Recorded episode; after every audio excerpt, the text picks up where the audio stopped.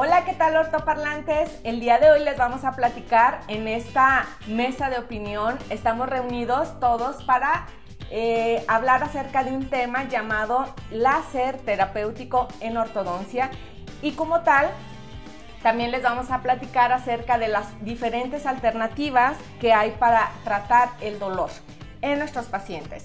Nos presentamos la doctora Yelsi. Hola, buenos días la doctora Angélica. Hola, ortoparlantes.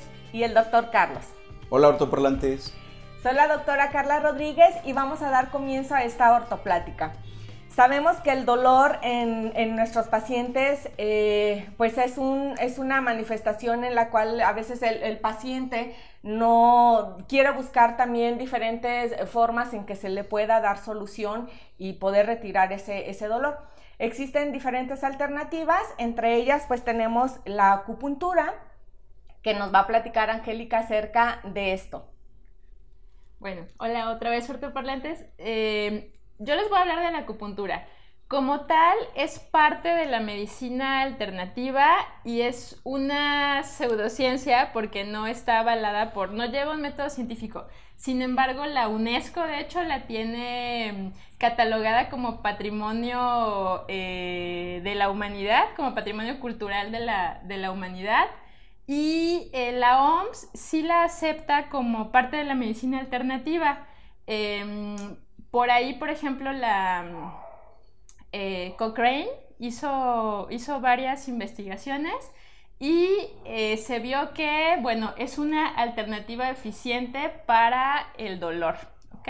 Sobre las otras cosas que puede curar, pues ya no se, ya no se dijo mucho. Como antecedentes, pues la acupuntura es parte de la medicina china, junto con las ventosas y la mm, mixobustión, creo que se llama, y se basa en que se supone que tu cuerpo tiene una fuerza vital y esta fuerza vital pasa por unos canales que se llaman meridianos. Entonces, eh, la acupuntura se van a colocar unas agujas que ahorita son de acero inoxidable, pueden esterilizarse o lo ideal es que sean em, desechables para cada paciente. Y entonces, dependiendo de la zona en donde tengas el dolor, esta zona se va a relacionar con un meridiano o el órgano en el que tengas alguna enfermedad o afección. Entonces van a colocar las agujas, en una sesión normal se colocan entre 5 y 20 agujas, por entre 10 a 20 minutos tienes que estar este, relajado, quieto y el acupunturista te va a estar colocando estas agujas. Ya eh, tradicionalmente es así y eh, manualmente las manipulan, las pueden mover un poquito o golpear y se supone que eso va a estimular el, meridiano y va como a liberar esa, zona. Em, en la actualidad ya se agregan otras cosas, se les puede poner corriente eléctrica incluso, calor, etcétera. Y como les digo, es una alternativa para el dolor. Incluso em, los anestesiólogos dicen que para el dolor, sobre todo lumbar, que no tiene un origen inflamatorio, que no saben por qué es, es muy efectivo. También para náuseas en el embarazo y eh, sí, eso sí están así comprobados con, con artículos que funcionan. Em, para otro tipo de padecimientos, les digo, no está comprobado, pero se usa como parte de. Eh, se habla de que es más bien un placebo. Su uso principal debería ser el dolor, sin embargo, sí lo puedes juntar junto con otros tratamientos para diferentes este, afecciones. En lo personal yo nunca he probado la, acupuntura, no sé si alguno de ustedes habrá ido a... O incluso que em, podamos referir a nuestros pacientes, ¿los han mandado a realizar este tipo de, alternativa para el dolor? Ah, yo no los he mandado como tal, pero sí tengo tres pacientes que van a, la acupunturista. Eh, una de ellas era por cefaleas y a mí me refiere que le ha funcionado muy bien. Este, iba su esposo también por, por estrés, contracturas musculares por estrés, y también ellos me decían que, que les funcionaba de, de, maravilla. La verdad, este yo no lo he probado, pero bueno, es una medicina antiquísima. Supongo que algo tiene que funcionar, puesto que ha sobrevivido todo este tiempo y se ha extendido por muchos países. Yo también tuve una paciente que iba a la acupunturista, que terminó en la acupuntura con, por un problema de, de dolor del trigémino y también le funcionó es el único paciente que tengo conocimiento en particular que ella misma buscó esa alternativa y, le funcionó, le funcionó después de haber sido multitratada con otras opciones para el mismo, para el mismo padecimiento, la acupuntura le funcionó. Sí, sí, yo sí le, o sea, le, le creo, aunque obviamente, pues científicamente no hay bases que, donde sustenten que los meridianos existen y que esos canales de energía vital puede comprobarse que están, pero, pero pues yo sí creo que, que les funciona. Sí, claro. aquí la idea es eh, conocer y tener alternativas, en lo cual a lo mejor habrá pacientes que ellos digan es que yo no quiero más eh, fármacos este, en mi organismo, ¿qué otras opciones hay? Eh, Chelsea, por ejemplo, ¿tú qué nos puedes hablar respecto a los factores psicosociales? Uy, en cuanto a los factores psicosociales son muchísimos los que afectan este, en, en la parte del dolor. De hecho, se ha demostrado que está íntimamente relacionado toda la parte emocional de las personas, no solo la parte psicológica, sino la parte social también. O sea, recordando que el dolor es, es, un, es algo que existe y es una reacción del sistema nervioso. Esa reacción del sistema nervioso de que algo no anda bien es lo que es el dolor. Ese dolor puede ser sensorial, que es cuando entran los fármacos, entra la fisioterapia, y puede ser, entre otros, y puede ser o este, también eh, emocional, que es donde ya entra la parte psicológica y no únicamente la parte psicológica, sino también la parte de meditación y todo que se ha demostrado que influye mucho en, la mejoría de lo que es este, el dolor. Entre lo que es este, el factor psicosocial y el dolor, ahorita, actualmente, se ha demostrado que más relación o sea, cada vez que se estudia, tiene más relación el factor psicológico con el dolor que cualquier otra cosa. Entonces, este sí está muy, muy relacionado. Este, de hecho, una persona que presenta un dolor por un tiempo prolongado se manifiesta en ansiedad, en depresión, en estrés, en miedos y son cosas que están afectando lo que es este, la parte psicológica. De hecho, aquí yo había traído un cuadrito, más o menos, si se los voy a resumir, sobre de cuáles eran los factores este, psicosociales que afectaban más en el dolor. Por ejemplo, entrando en lo que es el factor emocional, teníamos la ansiedad y el miedo, que aunque están relacionados la ansiedad y el miedo, son cosas diferentes, aunque los dos son cosas este, emocionales, son cosas diferentes. El miedo es una reacción a lo que ya sucedió. Entonces uno lo que busca es una respuesta activa, este, como salir corriendo, o sea, haces una respuesta momentánea porque ya sabes que va a suceder. La ansiedad, a diferencia del miedo, no, estás como la incertidumbre de qué va a pasar, entonces te genera como esa, no sé qué va a suceder y la respuesta es como evitar eso que, que me causa esa sensación. Entonces, aunque son dos cosas o dos factores emocionales este, que pareciera que están relacionados, eh, son diferentes. Otro de los factores emocionales que afecta mucho en cuanto al dolor es la depresión. Una persona que está deprimida se pone como que depresión igual a dolor. ¿Por qué? Porque todos sus pensamientos son negativos. Al nosotros tener pensamientos negativos, va generando ese, esa parte de dolor, no solo de depresión, de que me siento triste, de que no, sino de que cualquier cosa que te tocan, cualquier cosa se te molesta, te duele, entonces está muy relacionado ese factor emocional de la depresión con lo que es el dolor. El otro es el estrés emocional. El estrés emocional también está relacionado con la, con la depresión. Una persona que tiene algún problema en el trabajo, empieza a sentirse mal, empieza a tener esos, empieza a tener dolores, a asociar ese estrés emocional o tiene problemas en su casa, empieza a tener dolores de cabeza y ya está generando psicológicamente y es algo que se manifiesta en verdad, tiene el paciente el dolor de cabeza y es por ese estrés emocional. Si no llegamos a controlar este estrés emocional, se va a manifestar en lo que es la depresión. Entonces, pasa de un estrés emocional a ser depresión. Al ser depresión, comienza a manifestarse más lo que es los dolores. Entonces, sí está muy, muy relacionado. Otro de los factores eh, psicosociales o psicológicos es el factor cognitivo, donde, en resumen, vamos a tener las creencias y actitudes ¿Qué es lo que nos va a manifestar otras personas? Como cuando uno lleva al niño a la consulta. Que te van a poner un piquete. Si te portas mal, la doctora te va a poner un piquete y eso duele y no sé qué. Ya nosotros le estamos creando Claro. mediante esa Asumiendo. actitud Esa al de que niño a doler. de que va a tener un piquete o creencias de que te vas a curar, que, que sí puede suceder, te vas a curar el dolor de muela con un clavito de especie. sí, sucede. o sea, entonces, es una pues. creencia. Hay personas que, bueno, puede ser que científicamente en verdad te cures la muela con el clavito de especie.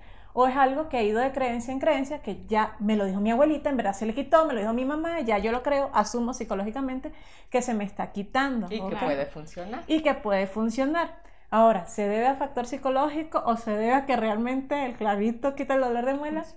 No lo sé, pero este sí se relaciona a creencias. A la caracterización del dolor más bien se refiere a la catastrofización, catastrofización del el dolor, que es cuando las personas exageran lo que tienen hasta llevarlo a ser una catástrofe. Y puede afectar tanto al paciente, a las personas que tiene alrededor, hasta, o sea, el mismo en varios sentidos, o al mismo, el mismo médico puede hacer que el paciente se genere algo. Si yo me equivoco, por ejemplo, en un diagnóstico de un paciente y le digo, no sé, tienes un tumor cancerígeno porque tienes un- una manchita allí, o sea, ¿qué le estoy creando yo a ese paciente? Y es un diagnóstico que no es. Yo estoy haciendo una catástrofe, el paciente se está, llega el paciente deprimido, empieza a generar su mente, quizás eso se va manifestando en otra lesión que, que no sabemos hasta dónde va a llegar. O puede ser, o sea, eso poniéndolo de parte de, de uno, pero puede ser también los pacientes que empiezan es que me siento mal, es que no sé qué, y empiezan con ese tipo de cosas, realmente no se sienten tan mal, cuando en realmente se sienten mal, que lo manifiestan, no les creen. Entonces, es. estamos generando una catástrofe, ese es otro de los factores cognitivos. Otro es el miedo a la habitación del dolor. Ya dijimos que el miedo es algo que ya a mí me sucedió y ya yo sé que me va a doler, sé que me va a molestar. Entonces, ¿qué busco? Busco evitar eso, ajá, que me pase. Entonces, busco evitar volver a que me inyecten, entonces me quiero curar la gripe ahorita que está muy en boga esto. Entonces, ay, me voy a curar porque tengo miedo a Lo que, lo está pasando. Este, otra baja expectativa de recuperación. La baja expectativa de recuperación se refiere más que todo a los pacientes que tienen mucho tiempo con alguna enfermedad, que este, llega a un punto donde dicen, bueno, ya no me voy a curar, ya no, ¿para qué lo hago? ¿Para qué? Entonces a eso se refiere lo que es la baja expectativa de la recuperación. El otro es la autoeficacia. La autoeficacia se puede dividir en dos. Uno, este, por ejemplo, por, ahorita yo que estoy embarazada, yo digo, es que yo voy a ir al consultorio, yo puedo hacer esto, yo me siento bien, yo quiero caminar, yo puedo esto. O sea, pero llega un momento que realmente el organismo no te lo permite Sí, no da y no da más. Y uno igual, yo puedo, yo quiero, yo lo hago, pero puede suceder lo contrario, que es la baja autoeficacia, o sea, de, no, yo no me puedo mover, es que ya yo estoy así, ya yo no puedo con eso. Y son cosas que influyen también en la parte de lo que es el dolor, ¿ok? Entonces, todo esto uno puede controlarlo mentalmente también. No estoy diciendo que todos los dolores uno los va a controlar mentalmente, pero también ponerse uno, o sea, sí puedo controlar este dolor, si es algo que mi mente va a decir no, mientras más uno se repita, y eso en la parte cognitiva, mientras más uno se repita, sí puedo, lo que siempre dicen de las cosas psicológicas, no me duele, no me molesta, estoy bien. De hecho, evitar la, la palabra no, estoy bien, si me siento a gusto, si estoy bien, mientras uno más se repita positivamente, que ahorita lo dije al contrario, dije la palabra no, es positivamente, este, uno se debe sentir mejor, ¿ok? Este, la conducta este, de, perdón, de la enfermedad. Es como nosotros, prácticamente similar, como nosotros nos enfrentamos a esa enfermedad que estamos manifestando. Otro, otro punto importante, este, que no es nada más la parte psicológica que les estaba mencionando, es la parte social, ¿ok? No solo la parte psicológica nos va a afectar en lo que es el dolor o va a tener relación al dolor. La parte social también influye en lo que es el dolor. No, bueno, pero ¿cómo te va a influir la parte social en lo que es el dolor? Ok, primero la empatía interpersonal. Por ejemplo, viene un paciente a la consulta con Angélica, por ejemplo, o con Carla, este, y el paciente no siente la empatía con ella, aunque sea la mejor ortodoncista del mundo. Angélica es la mejor ortodoncista del mundo. Sí. Pero el paciente no siente esa empatía con ella. Entonces no le va a tener confianza.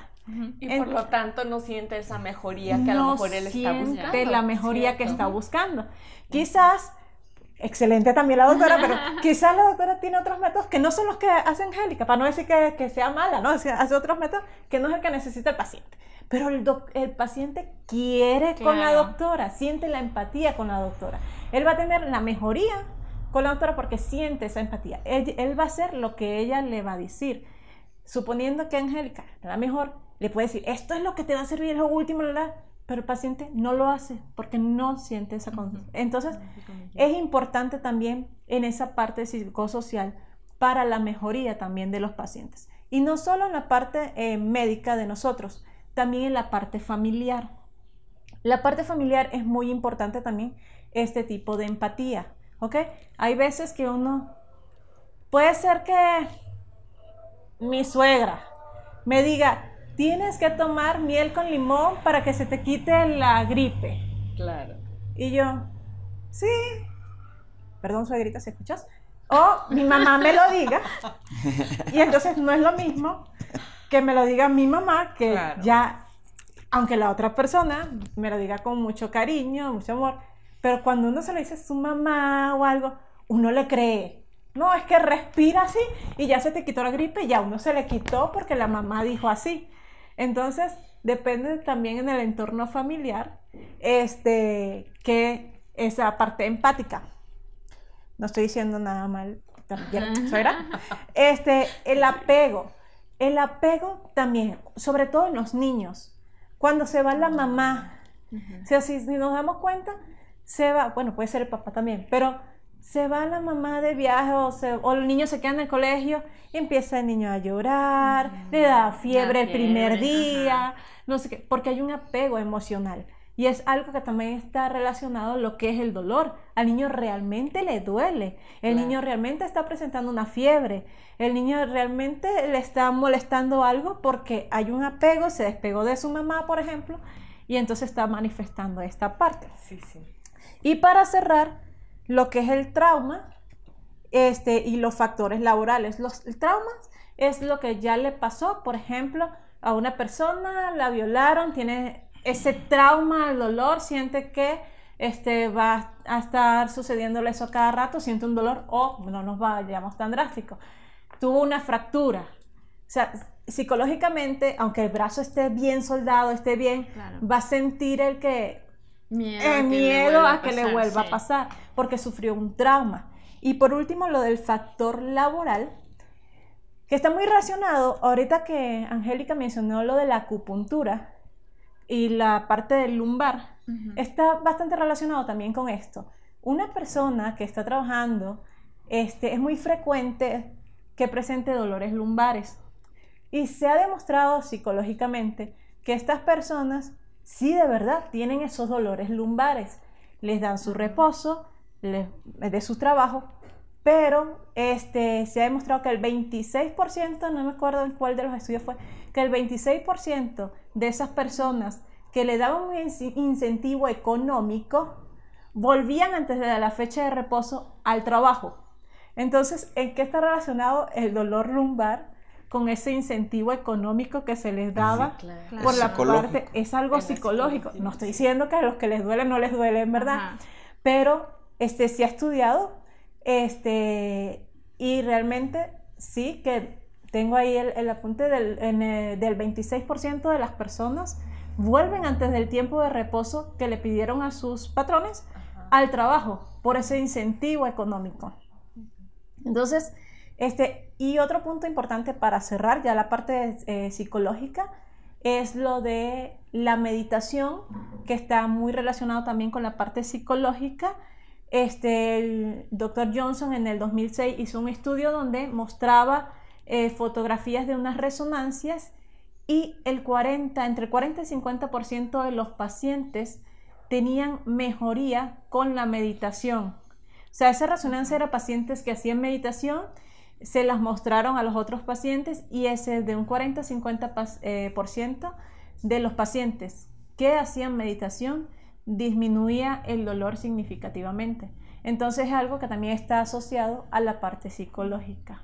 Pues es que sí tiene mucha lógica, ¿no? Recordemos que el estrés emocional finalmente tu cuerpo lo convierte en estrés físico, ¿no? Cree que estás en una situación eh, complicada y él lo que quiere pues es o responder o huir. Y empiezas a generar cortisol y otro tipo de hormonas que a fin de cuentas sí te crean una reacción eh, fisiológica, ¿no? Como en los ataques de, de pánico, por ejemplo. A mí sí me ha tocado ver eso en en pacientes y en, y en conocidos y es esa sensación taquicardia, este, hiperventilar, etcétera. Entonces, pues sí es muy curioso cómo lo podemos, este, algo que quizá empezó como un pensamiento, lo podemos volver a algo real y algo físico. Sí. Y fíjense en todos los ejemplos que mencionó Yelsi, que fue muy, muy, este, bien explicado.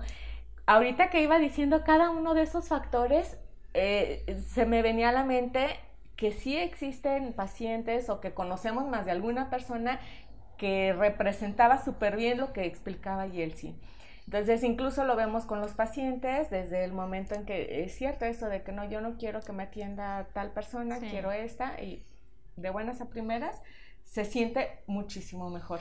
Y así muchos de los otros ejemplos que, que mencionó Yelsi. Sí, o sea, desde que el paciente entra a la consulta, ¿Cómo controlar, por ejemplo, un niño que ya fue a otro consultorio donde lo amarraron, donde O sea, volver ya es un factor psicológico. O sea, ¿cómo hacemos para que ese niño confíe en nosotros que viene con una mente de que ya lo trataron así, de que... Entonces, sí debemos tener mucho cuidado con eso. Y también reconocer cuándo el paciente es empático con uno no. Porque no es nada más el paciente, es uno mismo también. A veces hay pacientes que lamentablemente no lo queremos. Y por más que intentamos quererlos, ¿y qué pasa con ese tipo de pacientes? Se nos complica. O sea, por más que apliquemos los... Entonces, este, son muchas cosas y sí son factores que nos están eh, influyendo en el tratamiento. Claro. Sí, claro. Eh, pero para esto, si recuerdan, en este mes vamos a estar viendo acerca del tema del láser terapéutico en ortodoncia y para esto hemos estado publicando algunos posts acerca de este tema y me gustaría que el doctor Carlos nos desarrollara más acerca de esta alternativa, que si bien ya vimos eh, cómo influyen los factores psicosociales, como también la, la acupuntura, que es una de las otras opciones, también lo es el láser terapéutico, doctor Carlos. Hola, ¿cómo están ortoparlantes? Sí, mira, el láser terapéutico es muy interesante. Tiene más de 30 años en el, mercado de la odontología. El láser se comenzó a utilizar tratando algunas patologías como el herpes y de hecho inicialmente con el dolor, con el dolor dental. Eh, el dolor dental en particular es una experiencia muy particular porque todos los que estamos dentro de la odontología sabemos que es uno de los dolores más complicados, más, más angustiantes para las personas. Pero el dolor en ortodoncia en particular, que es el láser en el que estamos comentando ahorita, pues ha tomado un camino muy, muy importante, pero también muy científico. Todos tenemos que recordar, ah, en resumen, los láser, el láser se divide en dos partes en, la medicina, que es el láser quirúrgico y el láser terapéutico. El láser quirúrgico es para hacer cortes, para hacer tratamientos directamente sobre estructuras eh, biológicas. El láser terapéutico es una onda de, una onda de frecuencia mucho más, más noble y que se utiliza para biomodular. La biomodulación es muy interesante porque la luz, si todos eh, podemos recordar, la luz es bien importante para todos nosotros. Nosotros despertamos por la luz del sol, las plantas se alimentan con la luz del sol, pueden hacer su fotosíntesis con la luz del sol. Entonces esa luz se ha tratado de aprovechar porque tiene diferentes frecuencias. Hay luz ultravioleta, luz infrarroja, la luz que nosotros conocemos, luz visible, los rayos X es una forma de, energía luminosa y láser pues también obviamente es una frecuencia específica de luz. Y esa luz lo que va a hacer es biomodular, en particular en el nervio, lo que hace es que las vainas de mielina se activan, también las conexiones nerviosas se activan eso hace que el, dolor se comporte de otra manera, pero también bioestimula para que se genere una ortodoncia mucho más eficiente. Eh, se ha descubierto que la, ortodoncia puede hacer más rápido. Eh, la doctora Jessica está haciendo, estás haciendo estudios sobre el tema, ella en particular está haciendo ese tema. Y la, y la ortodoncia se ha mejorado en esa parte, no solamente para el dolor, sino también en la activación mucho más eficiente y con menos dolor. Entonces, esos mediadores químicos que generan el dolor, que también es una respuesta muy interesante, de lo cual nos hablaba Angie, pues esos mediadores químicos no se despiertan con la misma, de la misma manera aplicando el láser que cuando no se aplica el láser. Inclusive los fármacos actúan de manera mucho más eficiente cuando se aplica el láser en conjunto con los fármacos. Entonces, esos temas, ahora el láser es muy, muy importante para nosotros.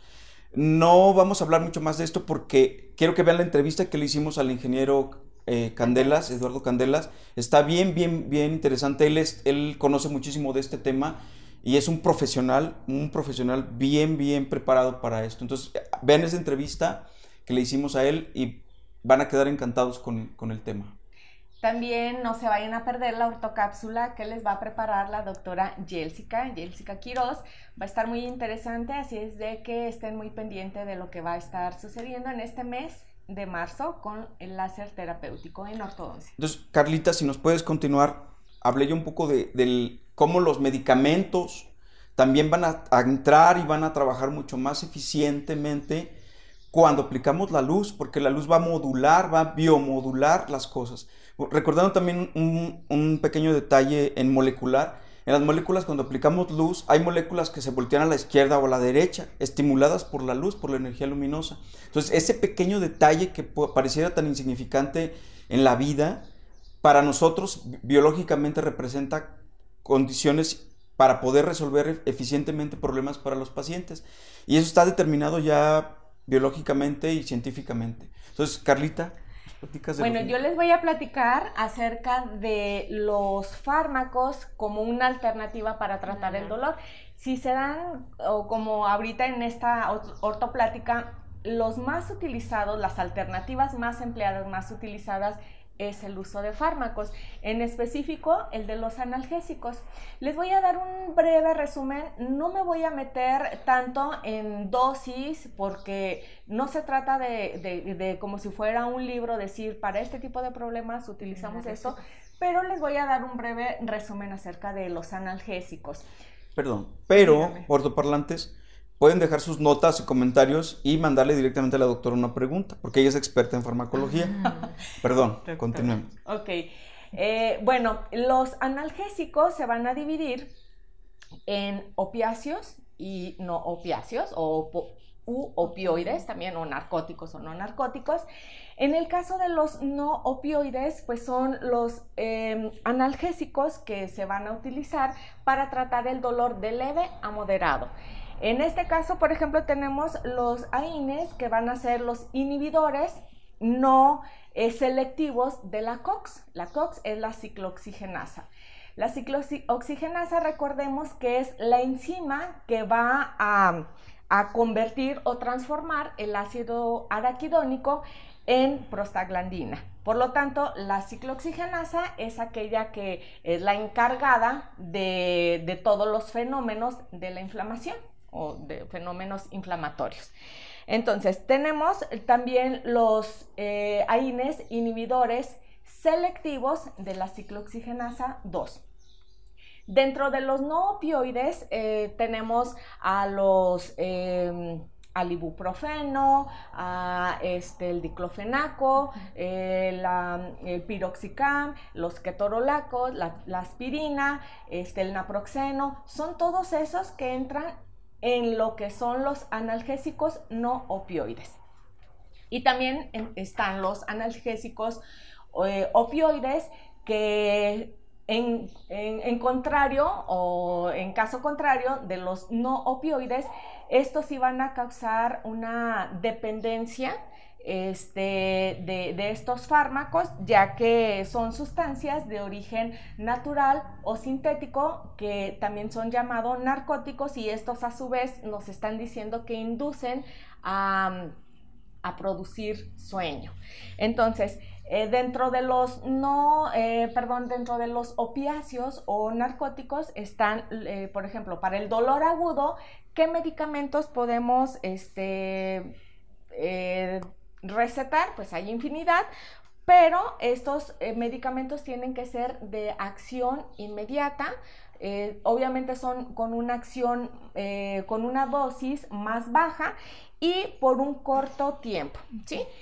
Sin embargo, para el dolor crónico, pues estamos hablando que son medicamentos de acción prolongada o de liberación prolongada, de una dosis más alta y por un tiempo más, más extenso. ¿Qué es lo que puede pasar con esto?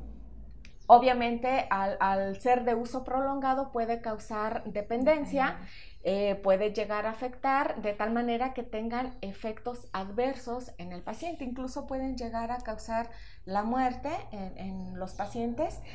Y bueno, como por ejemplo tenemos este, de los medicamentos analgésicos eh, opiáceos, tenemos la este, morfina, la codeína, la carbamazepina.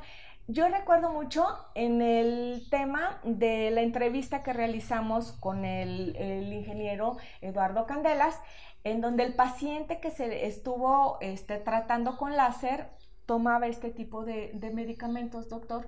Entonces ahí estamos hablando que el paciente ya presentaba un dolor crónico y era su única solución con el que él se sentía este, tranquilo, este, se inhibía el dolor Claro que ahora ya con el, uso del, láser terapéutico que se le estuvo aplicando, pues ha, mostrado muchísima mejoría. Sí, así es. Nosotros estamos trabajando con un paciente con dolor crónico, específicamente dolor de neuralgia del trigémino, de la rama mandibular, y el paciente tiene seis años con dolor y ha sido multitratado con diferentes alternativas médicas y en este caso, el, láser ha sido una de las soluciones que rápidamente, el mismo día que se le aplicó el láser, él inmediatamente empezó a sentir mejoría y ha resuelto esa, ese dolor en un 60%. Entonces, a dos semanas que el paciente ha tenido sesiones de láser, después de seis años que se ha sometido a tratamientos, tanto eh, mm, perdón, mm, farmacológicos, como eh, fisioterapias, meditación, psicología, el láser ha venido a ser una de las alternativas que le ha mejorado ese, problema. Cuando a él se le aplicó este tipo de láser terapia, ¿continuó con su tratamiento de, de fármaco? Sí, el tratamiento de, de, farmacológico con este tipo de medicamentos tiene que ir disminuyendo. Primero, observarle el beneficio Segundo, eh, después del beneficio, pues tiene que ir disminuyendo paulatinamente el consumo del medicamento, porque ese consumo, recordemos que ese tipo de medicamentos crea dependencia orgánica, y esa dependencia orgánica, si lo suspendemos de golpe, pues va a crear un rebote con ataques de ansiedad, pánico, muchas otras cosas interesantes que, suceden. Entonces, ahí ya la responsabilidad es de su médico general, ¿verdad? Del, médico internista o la persona que lo está tratando, el neurólogo que lo está tratando, ir disminuyendo y sacando la, dosis. Pues eh, no sé si quieran agregar algún otro comentario. Do, una pregunta en cuanto a lo del láser para seguir en, en, esta parte.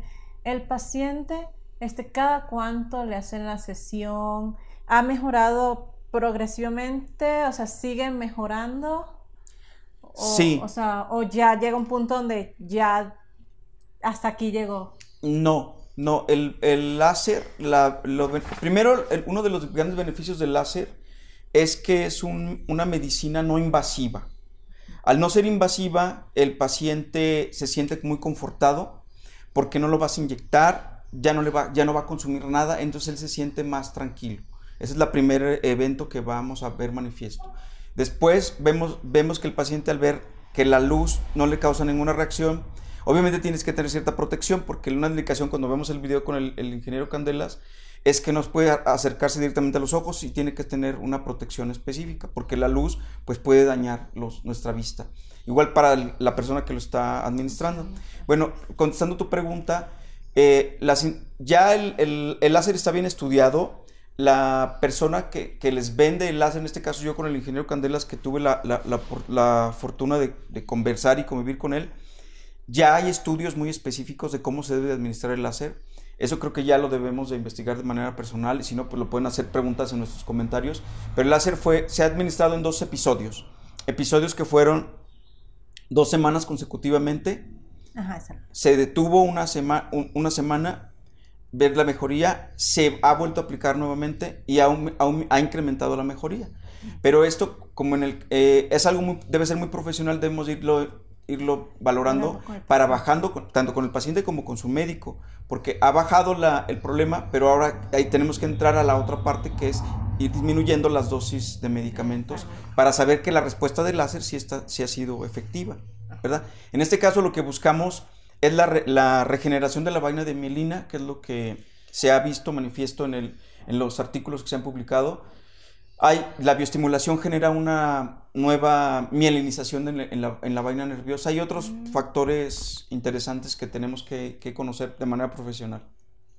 Gracias, Doc. Sí, esa era la pregunta. Y ahora, Carla, A ver. en cuanto a la parte farmacológica, que es de hecho, como tú mencionaste, la más importante dentro de las alternativas del dolor. De hecho, la primera que utilizamos, ¿te duele algo? Lo primero es la parte farmacológica.